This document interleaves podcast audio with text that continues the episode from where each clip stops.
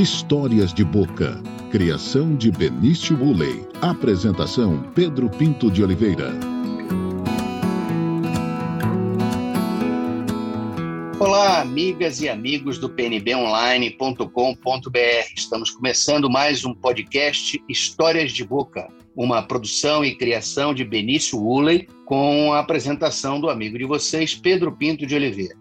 Benício Ulley é meu neto. Quando ele tinha de dois para três anos de idade, quando ia dormir, a minha filha lia é, historinhas da Turma da Mônica, revistinha, historinhas de, de revistinha.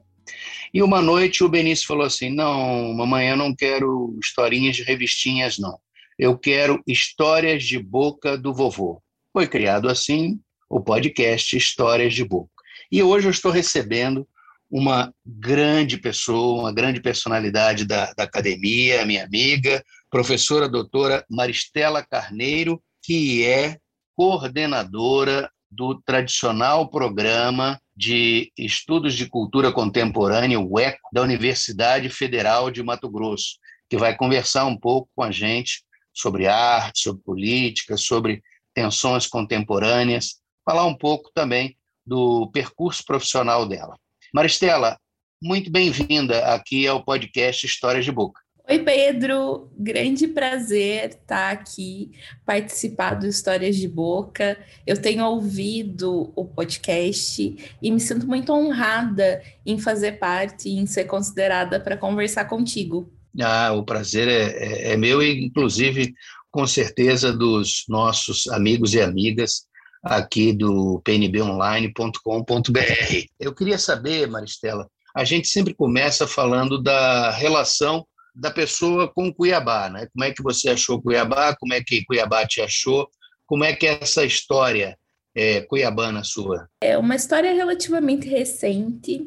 Eu vim para cá a primeira vez em 2017 para fazer pós-doc no departamento de história no programa de pós-graduação em História, supervisionada pela professora Ana Maria Marques. Desde então, me apaixonei pela cidade, pela universidade, pela UFMT. Fiquei aqui dois anos, voltei para casa, voltei para o Paraná.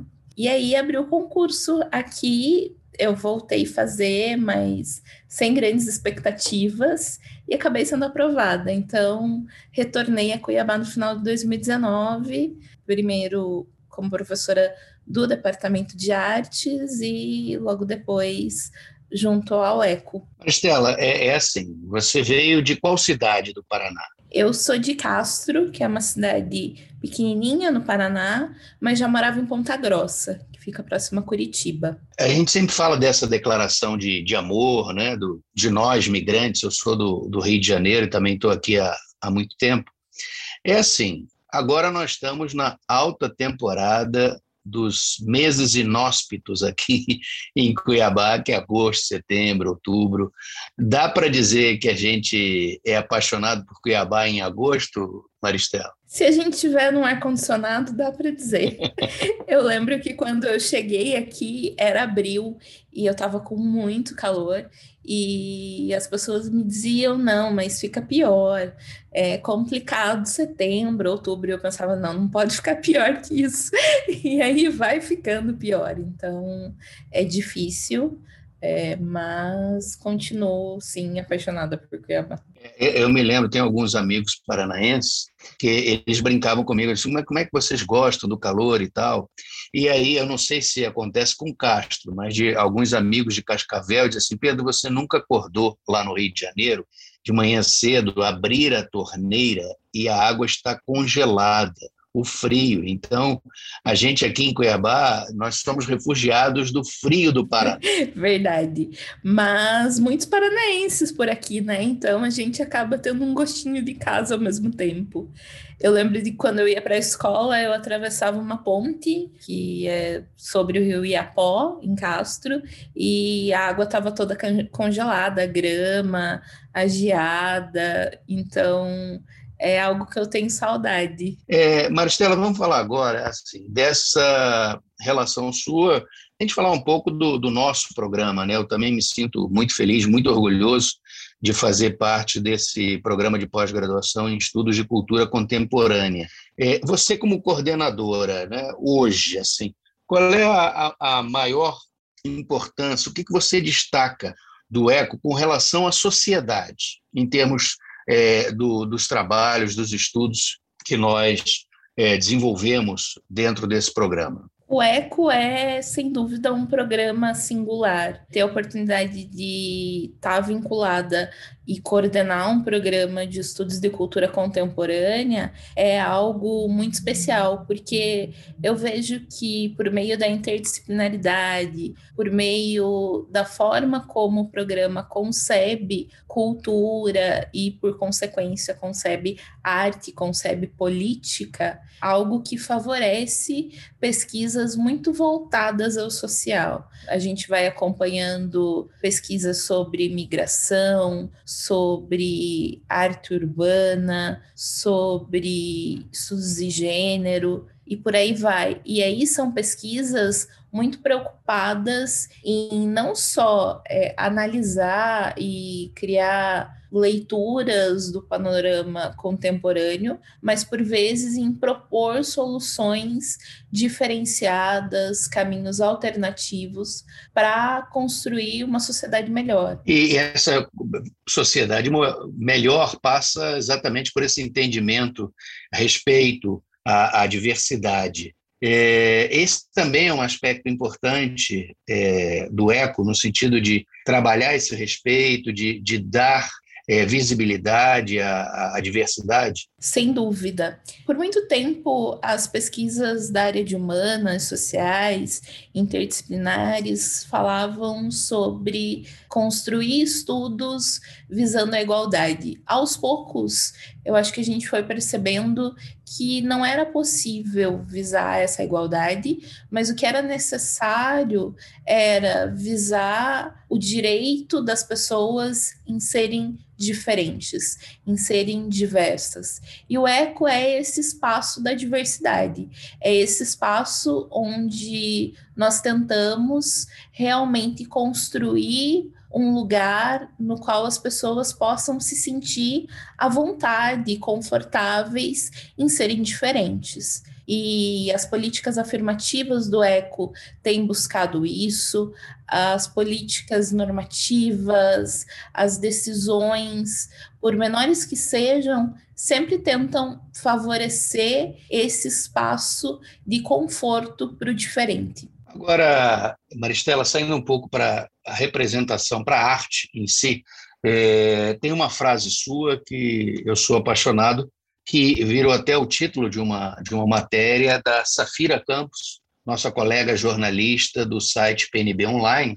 que é a arte é fundamental para não embrutecermos e sabermos que há uma luz mais adiante. Uhum. Qual é a ideia desse entendimento? O que, que é de, de, de mais sensível nessa, nessa observação que você fez diante do cenário que a gente vive atualmente? A gente está num momento muito singular. Por um lado, politicamente, nós vemos um desmonte da máquina neoliberal, há uma crise enorme da forma como os poderes foram sendo constituídos, uma onda conservadora também enorme que nos assusta, nos assombra diariamente e sem dúvida coloca um alvo nas nossas costas quando nós pensamos em caminhos alternativos, em leituras outras, em soluções outras para a sociedade. É, mas, por conta da pandemia, por conta das práticas de isolamento social, muitas pessoas foram se apegando cada vez mais a linguagens artísticas, a arte de maneira mais ampla, mesmo quando não concebem é, determinadas linguagens como arte, por exemplo, cinema, streaming, por aí vai. Eu acho que a arte é fundamental para não embrutecermos, para nos mantermos esperançosos e ao mesmo tempo acreditar que as coisas vão ficar bem, as coisas podem ficar bem e que mesmo quando parece que nós estamos em um momento e um espaço muito obscuro, muito triste, é também um momento onde, quando nós vemos as pessoas se ajudando, é, uma noção de comunidade mais ampla, uma noção de preocupação com a segurança social, com a segurança alimentar das pessoas.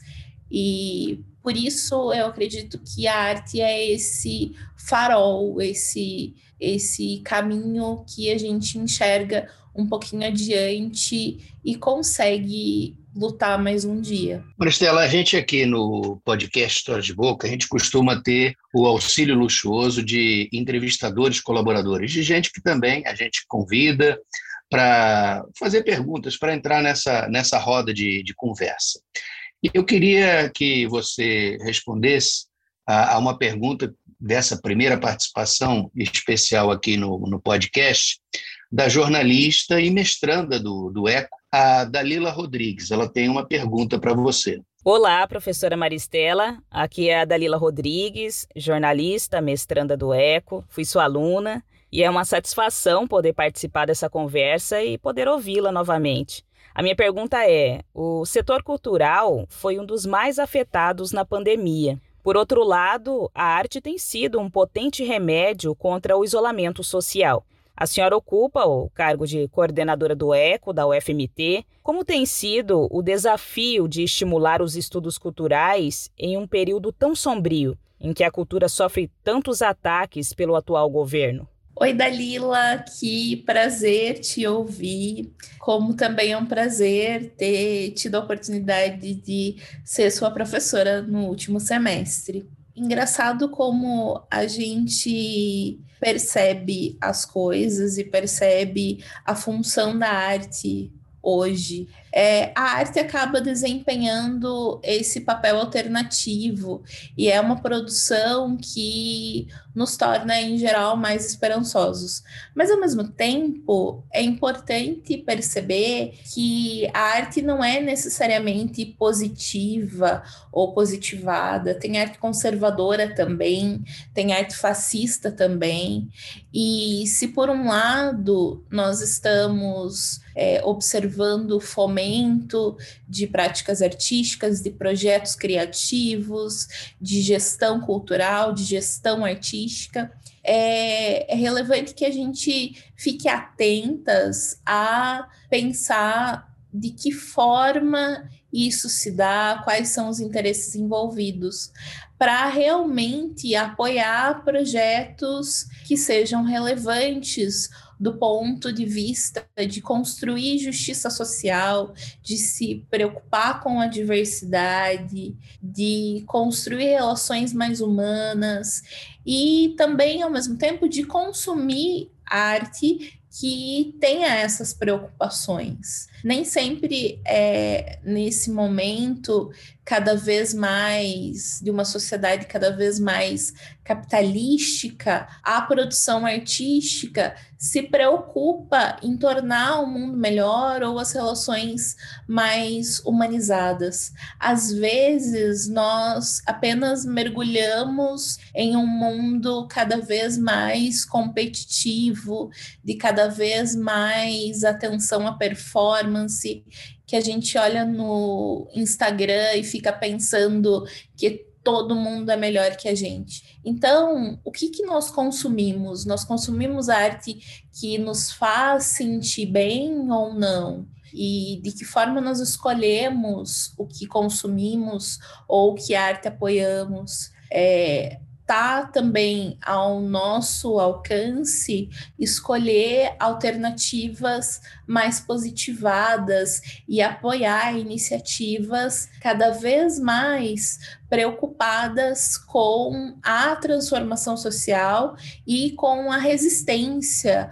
com a luta coletiva para realmente ter uh, acesso à política, acesso aos aparelhos políticos para promover transformações mais concretas, mais reais e principalmente mais duradouras. Maristela, eu queria agora sair desse conceito mais geral para a sua opinião. Você comentou aí no Instagram e tal. Eu queria a sua opinião sobre as redes sociais. É um espaço relevante, importante, é o buraco onde todos nós nos metemos. É, qual é a sua opinião sobre as redes sociais? É, eu lembro de quando eu estava no mestrado e um professor é, falava sobre a forma como as pessoas aceitavam convites para participar de eventos políticos, eventos de militância e nunca iam nesses eventos. E aí, um determinado momento, um político regional da, da, minha cidade se revoltou na internet e começou a escrever um monte de coisa no Twitter, dizendo que tinha algo muito errado com as pessoas e que ele estava se retirando porque era de péssimo gosto as pessoas concordarem em participar dos eventos e você ter uma expectativa de participação e aí na hora ninguém aparecer. Era uma campanha de doação de cobertores. E aí a gente teve uma aula inteira discutindo isso, que na verdade não tem nada errado com as redes sociais. O que às vezes está errada é a maneira como as pessoas se apropriam das redes sociais, as bolhas em que elas se metem, ou os buracos em que elas se metem para usar a sua expressão. Uh, e aí, que buracos a gente está entrando? que uso a gente faz das redes. Então, eu acho que é, mídias sociais, redes sociais, têm um potencial incrível de unir, aproximar pessoas que de outra forma não seriam aproximadas contatos acadêmicos, relações artísticas, projetos coletivos, financiamento coletivo, são todas alternativas, são todas iniciativas que fazem um bom uso, um uso positivo das redes sociais. O, o, de outro lado, também tem do uso que fazem da gente nas redes sociais da questão dos controladores dessas plataformas, dos algoritmos. Isso também é um, um aspecto preocupante para você? É sim, é um aspecto preocupante porque isso faz com que se crie um regime de pós-verdade. As pessoas elas não buscam a verdade mais, elas buscam quem convence mais e quem convence mais costuma ser aquele que tem os bolsos mais fundos. E isso é preocupante porque gera uma sociedade que acredita em fake news, uma sociedade da cloroquina. E isso é problemático, porque como que nós nos posicionamos diante disso? Em quem podemos confiar? Como nós podemos transformar essa avalanche de informação em conhecimento relevante, em conhecimento significativo, como nós lemos isso, né?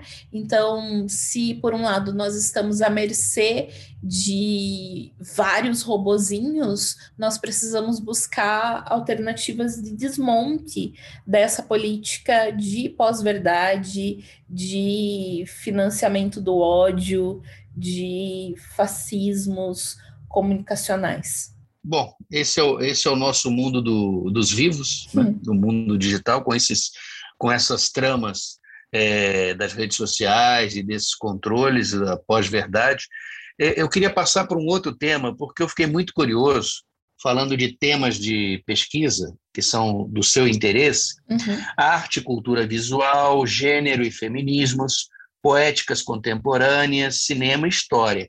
Mas tem um último item que eu achei muito interessante, eu queria que você falasse dessa sua experiência, que é arte funerária. Que tipo de trabalho você desenvolve nesse campo da arte funerária, com essa temática? Quando eu estava ainda na graduação, eu comecei a pesquisar cemitérios e foi completamente amor à primeira vista. Na verdade, desde a infância, eu gosto muito de cemitérios. Eu gostava de passear com a minha família em cemitérios. E quando surgiu a oportunidade no curso de história de pesquisá-los, é, foi um mergulho sem retorno. Na época da graduação, do mestrado, eu pesquisei no cemitério de Ponta Grossa, pensando as relações sociais e culturais na distribuição espacial do cemitério. Isso me deixou uh, mais atenta aos túmulos que tinham algum tipo de investimento artístico. Eu consegui perceber na época que haviam famílias que investiam muitos recursos em contratar artistas, marmoraristas de renome ou de grandes centros do Brasil ou mesmo estrangeiros para, sobretudo, confeccionar esculturas para os túmulos. No doutorado, surgiu a oportunidade de pesquisar três cemitérios de São Paulo. Eu fiz doutorado na UFG, em Goiânia, uh, sob orientação da professora Maria Elísia Borges, que é um grande nome da arte funerária no Brasil hoje, de pesquisa de arte funerária. E aí, pesquisando esses cemitérios de São Paulo, eu comecei a perceber que as esculturas traziam também relações de gênero. E cada cemitério tem suas peculiaridades, acaba se colocando como um espelho da sociedade no qual é, esses cemitérios estão inseridos, tem dinâmicas muito próprias, muito singulares. Um cemitério como o da Consolação, em São Paulo, é completamente diferente do cemitério da Recoleta, por exemplo, na Argentina, ou de um cemitério de interior como o de Cuiabá. Então, me chama muita atenção a forma como a arte presente em diferentes cemitérios expressa diferentes posicionamentos diante da morte por diversas sociedades e como existem laços identitários mais fortes do que as pessoas percebem é, de forma intencional. É, essa questão do, dos cemitérios, por exemplo, eu, eu, eu tenho que chamar a, a, questão agora do, do momento da, da pandemia, porque nós tivemos é um impacto um impacto diário de um dado momento da, da pandemia aquelas cenas dos cemitérios com é, centenas de covas abertas. É, ali tem uma, uma representação muito forte não de uma arte em si mas de uma representação do momento que o, que o país viveu, Maristela? Sem dúvida, e que ainda vive, né? É. Uh, é, é muito muito forte a forma como a sociedade lida com a morte ou não lida. Hoje, contemporaneamente, nós já vínhamos em um, um movimento de tornar a morte algo mais domado, algo distanciado do pensamento social, algo triste, algo estranho. Por que, que você pesquisa isso, mas que coisa mórbida, mas você é gótica? E esse tipo de comentário era algo que eu sempre ouvia. Mas de repente, a morte se tornou muito presente com a eclosão da pandemia. E essas imagens, elas são, uh, do meu ponto de vista, muito fortes, porque elas demonstram o fato de que as pessoas não têm um momento de despedida apropriado, que elas não conseguem prantear seus mortos e absorver essas perdas. A perda repentina é algo muito traumático e a eu acho que a, a perspectiva é de que a sociedade que vai sair desses anos pandêmicos é uma sociedade traumatizada, é uma sociedade que não vai é, tão cedo saber lidar com a perda, porque é, tem uma frase que eu gosto bastante, que é do Norbert Elias: a morte não é um problema dos mortos, é, no sentido de que são os vivos que veem a morte como um problema e através de diferentes práticas sociais, artísticas, culturais, religiosas, tentam reconstituir o sentido da vida. Mas o abismo que a pandemia está deixando é uma problemática grande demais é um processo que não se reconstitui muito facilmente. Uh, todos nós conhecemos alguém que perdeu alguém, ou nós perdemos pessoas, e é difícil simplesmente aceitar ou encontrar formas de lidar com essa separação, com essa dor e com esses vazios que habitam todas as, todas as famílias no Brasil hoje. É inevitável, Maristela, a gente comentar, já a partir da pandemia e, e essa relação nossa com a morte, com os brasileiros mortos pela, pela Covid, da posição do presidente Jair Bolsonaro, que total frieza com relação à morte, é, sem, sem nenhum gesto de, de sentir, de sentimentos, de pesar, nenhum gesto simbólico que represente, que representasse a, a, a dor é, com relação a, a essas mortes, apenas até num sentido político, como se as mortes fossem um estorvo para o seu projeto eleitoral. Como é que você vê a, a, a posição do presidente Bolsonaro em relação especialmente é, com a morte? É algo que não deveria mas não deixa de me surpreender a cada declaração, a cada comentário ignorante, a cada deboche, porque não há nenhuma forma de compaixão, de preocupação com a sociedade brasileira e com todas as vidas que estão se perdendo. É, se fala em números aceitáveis em relação às mortes, se fala em é, o que vale mais, a economia ou a sociedade, as pessoas.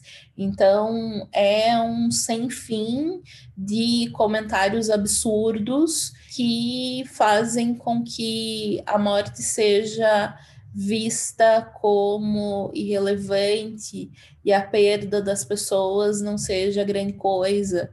E isso cria toda uma circularidade em torno da presidência que compartilha do mesmo sentimento.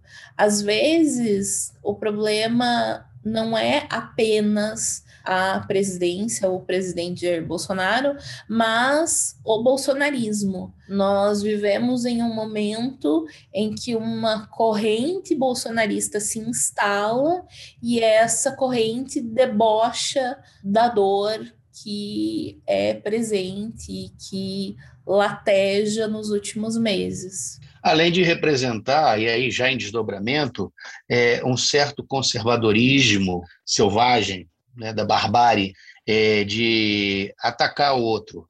Isso também é um aspecto muito delicado desse movimento que a gente dá o nome de bolsonarismo?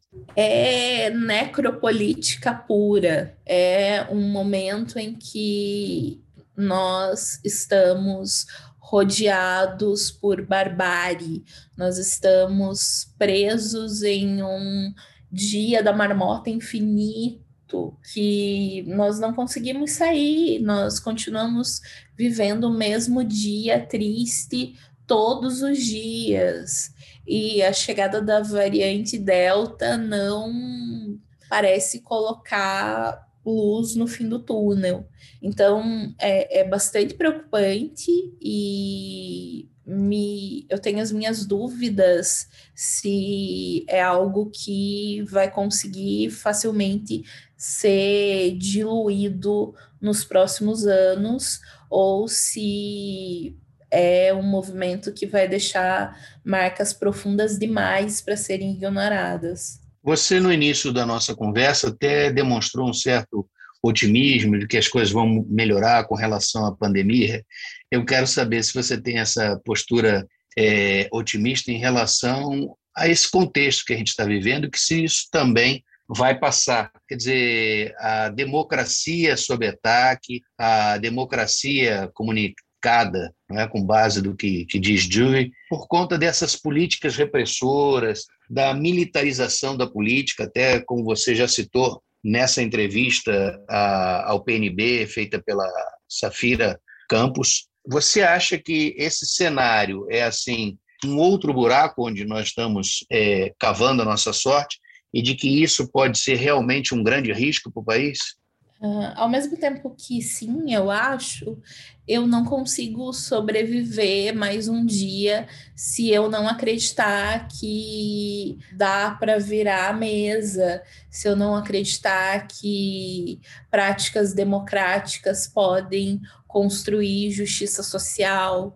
Então, quando eu vejo, por exemplo, a situação no Afeganistão e as pessoas se rebelando, e ocupando os aeroportos e tentando se agarrar aos aviões e divulgando artistas afegãs que ninguém sabia da existência até então. Eu vejo que há redes mais profundas de solidariedade e que a democracia é mais do que algo simplesmente político, mas está é, mais profundamente relacionada à forma como as pessoas se organizam socialmente. E aí eu tendo a acreditar que é possível melhorar, que nós estamos em um caminho difícil, parece que nós estamos andando no inferno há alguns meses, mas é, se a gente anda no inferno, a gente continua andando até sair dele. Por falar em inferno, o inferno dos outros costuma ser pior do que o nosso. Eu queria perguntar para você esse drama da, das mulheres no Afeganistão com a retomada do, do poder pelo movimento radical, fundamentalista do, do Talibã, e que afeta diretamente é, aos direitos, à liberdade das mulheres afegãs. É, essa questão do relativismo cultural, aí é, é, no sentido mesmo da gente começar por aí, é, de que a gente deve aceitar, porque essa é, é uma condição cultural, é uma posição daquela cultura, ou a gente deve realmente é, fazer uma crítica, porque trava direitos fundamentais das mulheres, porque afeta diretamente a vida de mulheres. É, eu acho que não, não é uma coisa que a gente pode simplesmente aceitar. Uh, se nós vermos fotos das mulheres afegãs nos anos 70, nos anos 80, nós vamos vê-las vestidas com roupas, entre aspas, ditas ocidentais, usando jeans, usando roupas curtas, sendo livres para serem o que queriam ser. E na primeira tomada do poder pelo, é, no Afeganistão, é, no final dos anos 90, a gente vai percebendo esse recrudescimento.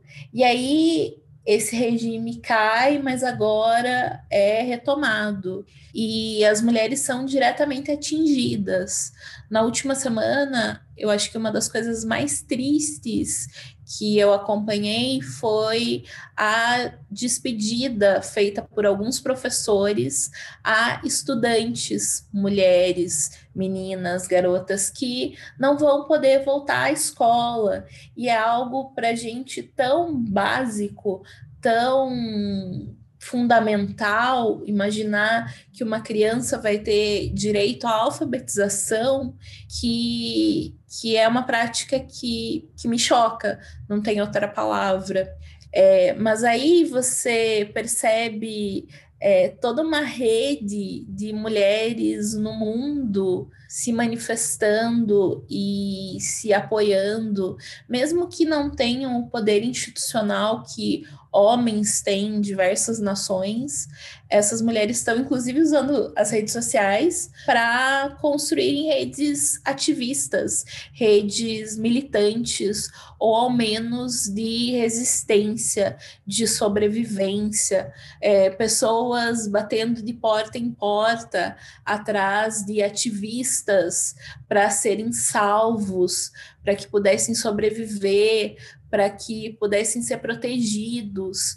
Então, eu faço coro a Malala e acredito que o caminho da leitura, o caminho do ativismo, é o caminho da liberdade e, e precisamos continuar acreditando que pegar nossos livros, pegar nossas canetas, ainda que virtuais, é nos armarmos contra é, o conservadorismo, contra práticas terroristas, contra levantes fascistas, dominadores, violentos e acreditarmos em um caminho que seja realmente é, de liberdade. É importante isso que você falou, Maristela. É, é, preciso tirar aí do. E nós estamos falando de fundo, buraco, e é a metáfora aqui da, da, nossa conversa, de tirar do, do, tirar do fundo mesmo de cada um de nós é, essa resistência. Aqui no nosso inferno brasileiro, como no, no inferno do, dos outros, no caso no Afeganistão, que afeta diretamente as mulheres. É, Maristela, nós estamos conversando e esse é um meio, é o chamado Rádio Expandido Podcast, e eu queria que você ouvisse agora a, a pergunta da outra mestranda, jornalista e mestranda também do ECO, a Júlia Munhoz, sobre esses instrumentos, sobre novas formas de, de comunicar a ciência. O que, que você acha é, desse jogo de soma para além das formas tradicionais? Vamos ouvir a, a pergunta da Júlia Munhoz. Olá, eu sou Júlia Munhoz, jornalista e mestranda do ECO. Maristela, eu já entrevistei você para minha pesquisa de mestrado que trata da presença das mulheres no mundo rural, com a experiência do podcast de construção científica, um instrumento usado como parte do processo de pesquisa. Eu gostaria de conhecer a sua visão sobre essas novas formas de comunicar os achados da ciência e sobre a aproximação dos sistemas simbólicos da arte e da ciência para construir conhecimento e para comunicar esse conhecimento para os pares e para os diferentes públicos. Oi, Júlia, um prazer te ouvir de novo. A sua pesquisa é sensacional e o uso do podcast, com certeza, é, constrói um novo mundo de possibilidades para o debate científico. Então, o que eu acho é que fazer uso de tecnologias, quaisquer que sejam elas, para ampliar o debate acadêmico e conquistar outros públicos, outros interlocutores, é algo sensacional.